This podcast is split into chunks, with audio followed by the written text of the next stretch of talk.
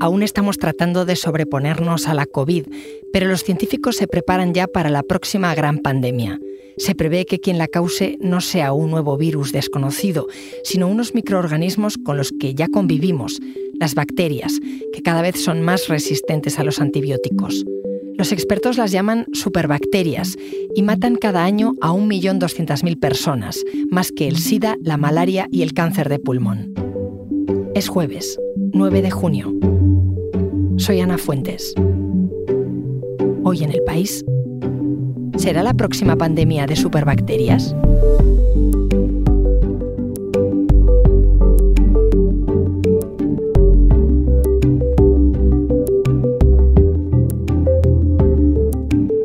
Y para hablar de eso, he llamado a Nuño Domínguez, que es compañero de la sección Materia del País. ¿Qué tal? Hola, ¿qué tal? ¿Cómo estás? Voy a empezar por lo básico. ¿Qué son las superbacterias? Bueno, las superbacterias son bacterias. Lo que pasa es que eh, son de los primeros organismos vivos que hubo en la Tierra. Muchísimos millones de años antes de que hubiese nada parecido a un mamífero, había bacterias, ¿no? Entonces llevan sobreviviendo a entornos hostiles, a ausencia de oxígeno, ausencia de mm, nutrientes en muchísimos ambientes. Llevan más de 3.000 millones de años eh, sobreviviendo. Así que cuando los humanos, ah, mm, sobre todo, empezamos a utilizar antibióticos de forma frecuente, a partir de la Segunda Guerra Mundial, ellas empezaron a defenderse de los antibióticos, que ya existían antibióticos en el medio ambiente, antibióticos naturales, pero nosotros los hemos masificado su uso de alguna forma. ¿no? Entonces, el proceso natural de evolución es que van sobreviviendo las bacterias capaces de resistir a esos antibióticos. Entonces, de alguna forma, nosotros hemos contribuido con el mal uso de los antibióticos a que aparezcan bacterias cada vez más resistentes. Entonces tenemos una batería de antibióticos, tenemos varios tipos de o varias grandes clases de antibióticos, entonces esto ha producido que eh, existan diferentes tipos de superbacterias. Hay bacterias que son resistentes a alguno de estos grupos de antibióticos, que en teoría no es tanto problema porque puedes aplicar el otro, pero es que ya empieza a haber bacterias panresistentes y esto quiere decir que son bacterias que no las matas con ningún antibiótico existente. Pero, pero ¿y dónde están? Ahora mismo podemos estar tocando esta mesa y puede haber superbacterias. Es complicado saber dónde están, eh, sobre todo eh, estas bacterias, eh, porque nosotros ya nos las encontramos en entornos, por ejemplo, hospitalarios. las encuentras en los pacientes. son pacientes que llegan, por ejemplo, por otro, por otro motivo y de repente tienen una infección y los médicos secuencian el genoma de la, bacteria que le está infectando y se dan cuenta de que tiene una bacteria completamente resistente. O el propio paciente la coge en el, en el sistema hospitalario. Em, y estas bacterias es difícil decir dónde están, están en todos sitios, están en las granjas, por ejemplo, de sobre todo antes, eh, hace años que se utilizaban mucho los antibióticos para engordar el ganado, pues por ejemplo, en las aguas residuales de todas esas granjas había superbacterias. Las grandes granjas eh, son escuelas o criaderos de superbacterias, los hospitales lamentablemente también. Pero ¿y, todo esto desde cuándo pasa? Porque antes decías, es que hemos tomado muchos antibióticos, pues como si fuera algo relativamente reciente de los últimos tiempos. Yo me acuerdo de pequeña que sí tomé muchos antibióticos, que había esa tendencia a que te lo recetara el médico. No sé si ahora es igual. Bueno, tú has dicho recetaran, pero no, no, está tan lejos, yo soy más o menos de tu generación, no está tan lejos el, este, esta reacción de, por ejemplo, de tu madre o de tu padre que te decía, ah, eh, estás constipado tienes eh, gripe, tómate un antibiótico. El antibiótico era el primer recurso que se daba, ¿no? Y, y, en parte por eso, por utilizar el antibiótico para matar cosas que no son bacterias, como por ejemplo un virus, el mal uso de los antibióticos y el, por ejemplo, ah, ya me siento bien, dejo de tomar el antibiótico. Cuando el curso de un antibiótico son 15 días, pues tú tomártelo 10, eso fomenta que algunas bacterias bacterias sobrevivan. Y esas bacterias que sobreviven ya son resistentes a ese antibiótico. Porque la forma en la que hemos estado atacando a las bacterias, ¿cómo era? ¿E-, ¿Es efectiva o no?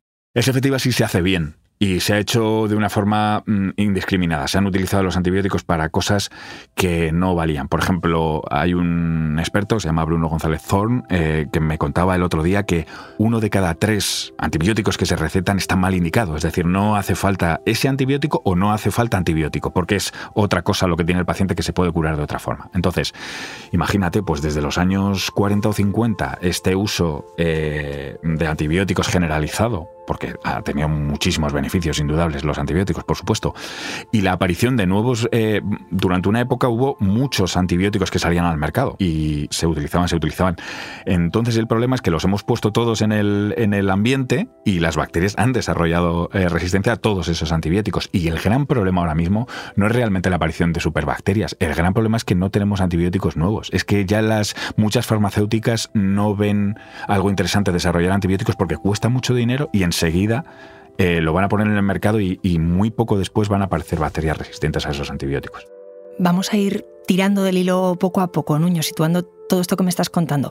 Hablabas de los hospitales, hablabas de que esto está proliferando, que nos está afectando a todos, pero hay gente que es más vulnerable, gente que realmente puede morir si le afecta una superbacteria y gente que no. Sí, sí. Eh, en, solo en España cada año mueren 4.000 personas por estas infecciones, que son más de cuatro veces que por accidente de tráfico. Eso ya te da una idea. Y sí, igual que estamos viendo, por ejemplo, en la pandemia de COVID, eh, quienes mueren mayoritariamente, la gente mayor, la gente con sistemas inmunes debilitados, la gente con otras eh, enfermedades concomitantes, pues es lo mismo con las superbacterias, pero hasta extremos que sorprenden mucho.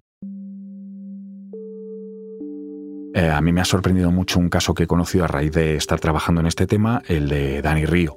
Es un chaval que ahora tiene 20 años. A los 18 años cogió una infección eh, con una bacteria pan resistente, es decir, no se la consiguieron quitar y le tuvieron que eh, administrar antibióticos normales primero, después antibióticos intravenosos, iban a su casa, le pinchaban los antibióticos o le ingresaban y le pinchaban los antibióticos. Estuvo dos años así, no consiguieron eliminar esa bacteria. ¿Qué tenía Dani? Dani tenía fibrosis quística, es una enfermedad de origen genético. Él había vivido una vida prácticamente normal hasta que se infectó con esta bacteria, porque existen medicamentos que puedes controlar esta enfermedad de la fibrosis quística. Pero esa infección le debilitó muchísimo, pero hasta el nivel de que tuvieron que inducirle un coma, le pusieron en lista de espera para un trasplante de pulmón, afortunadamente mejoró momentáneamente, después volvió a, a recaer una de las recaídas que tuvo fue por una infección de un virus de catarro normal, que mm, claro, tú o yo lo, eso es, tú o yo lo podemos pasar sin problema, pero este chico que tenía fibrosis quística, una infección mm, con una superbacteria y además un virus que mm, normal, eh, su sistema inmune lo hubiera vencido en condiciones normales, pero su sistema inmune ya estaba muy debilitado, pues eh, le volvieron a llevar al hospital. Afortunadamente empezaron a, intentar buscar un tratamiento alternativo para esa superbacteria y por otro lado le empezaron a dar un, nuevo fármaco contra la fibrosis quística que no se sabe por qué, pero parece que todo ha funcionado. Dani ahora mismo está en su casa, está recuperado, cada vez va ganando kilos, poco a poco ganando capacidad pulmonar, pero es uno de los testimonios más asombrosos, al menos más sorprendentes, de, este problema. O sea, no estamos hablando de gente muy mayor, de gente... No, no, es que es un chaval de 20 años que ha estado a punto de perder la vida y a raíz de, conocer este caso me han llegado también muchos otros casos en los que lamentablemente niños, gente mucho más joven que Dani, muere por estas superbacterias porque el sistema inmune de los recién nacidos o de los niños de pocos años no está tan entrenado como el nuestro, como el de una persona adulta, con lo cual las superbacterias son más peligrosas para la gente más joven, de poca edad. Y además es un poco la pescadilla que se muerde la cola, ¿no? Porque si tú enfermas de una superbacteria, no saben cuál es, te tienen que dar un antibiótico y además no dan con el antibiótico que mata esa bacteria, es que no sé cómo pueden hacer es muy desesperante y lo dicen los propios médicos. Los médicos, los microbiólogos y los eh, especialistas en infecciosas de los hospitales un poco te dicen que, se sienten impotentes porque su única forma de tratar este tipo de infecciones es aplicar un tipo de antibiótico tras otro.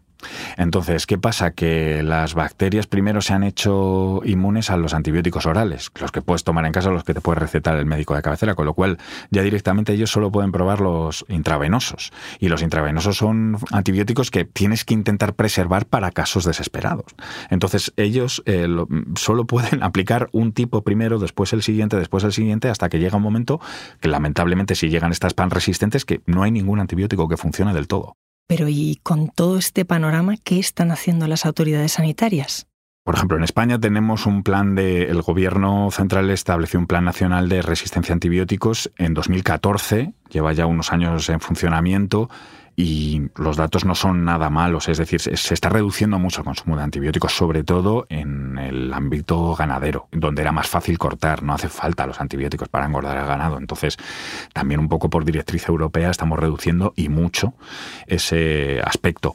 También se está ganando en reducción de consumo en humanos, es decir, cada vez es más difícil conseguir un antibiótico sin receta, y así debe ser. Por ejemplo, los países yo creo que en los que nos tenemos que mirar son los países escandinavos donde el uso de antibióticos está mucho más restringido. Aquí en España todavía nos guardamos algún antibiótico en el cajón de una vez que nos lo recetaron y tenemos un par de pastillas.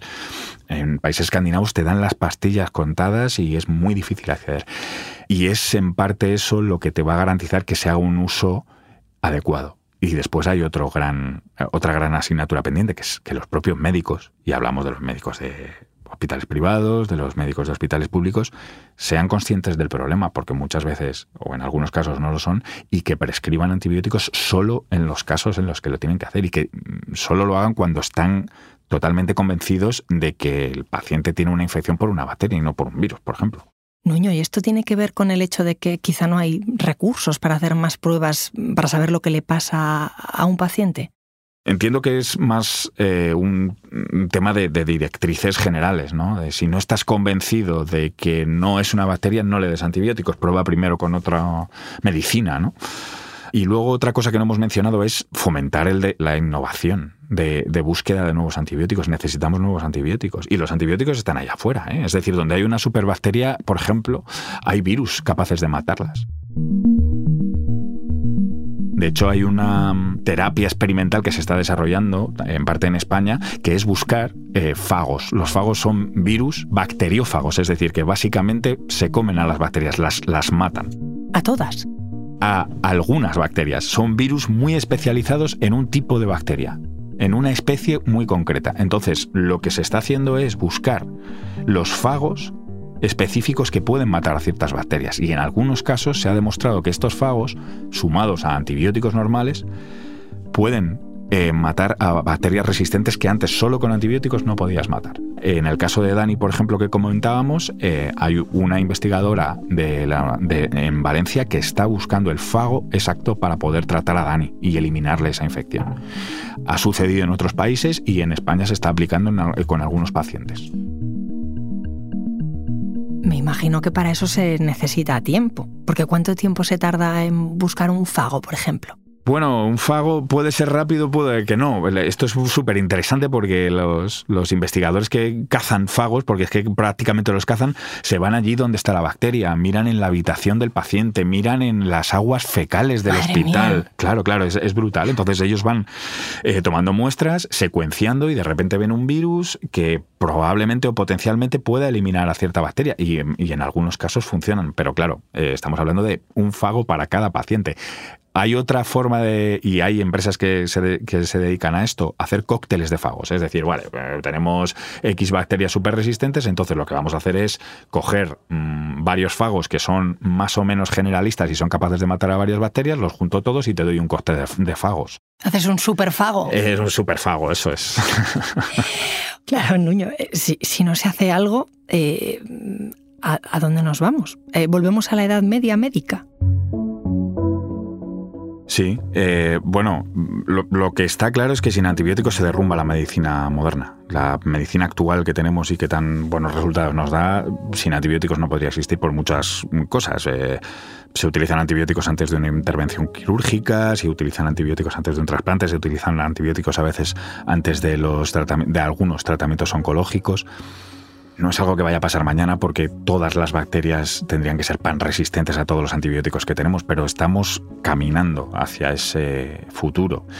Una de las cosas más preocupantes tal vez es que posiblemente los sitios donde más bacterias resistentes están apareciendo son países con menos recursos, en los que no existen toda la línea de antibióticos que tenemos en los países desarrollados. Esas bacterias al final salen al medio ambiente de esos países y al final llegan otra vez a, nuestros a los países eh, desarrollados como el nuestro y alimentan ese círculo de resistencias, ¿no? Porque además las bacterias es curioso porque pueden intercambiarse genes de resistencia. Es un fenómeno que existe, ¿no? Entonces, Es muy difícil atajar del todo este problema, pero hay que hacerlo de una forma u otra porque nos jugamos muchísimo. Nos jugamos que, por ejemplo, los centros a los que se iba a sanar, que son los hospitales, sean también sitios donde posiblemente puedas contraer una infección que te haga enfermar.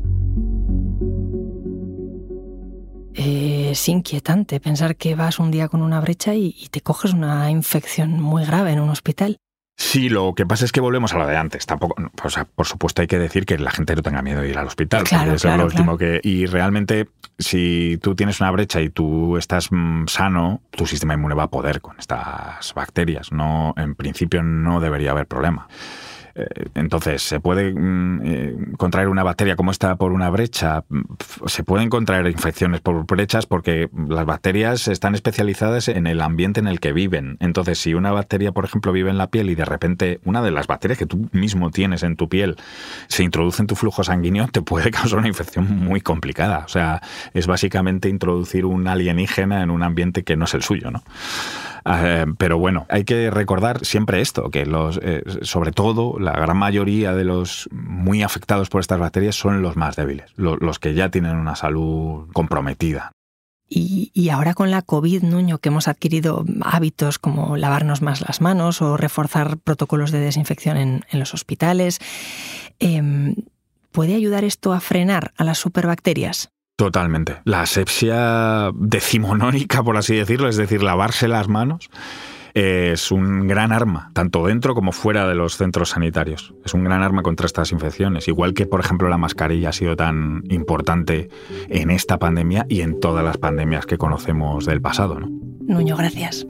A vosotros.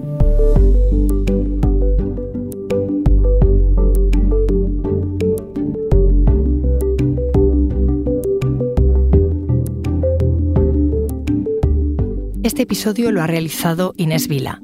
El diseño de sonido es de Nicolás Chabertidis y la dirección de Isabel Cadenas. Yo soy Ana Fuentes y esto ha sido Hoy en el País. De lunes a viernes volvemos con más historias. Gracias por escuchar.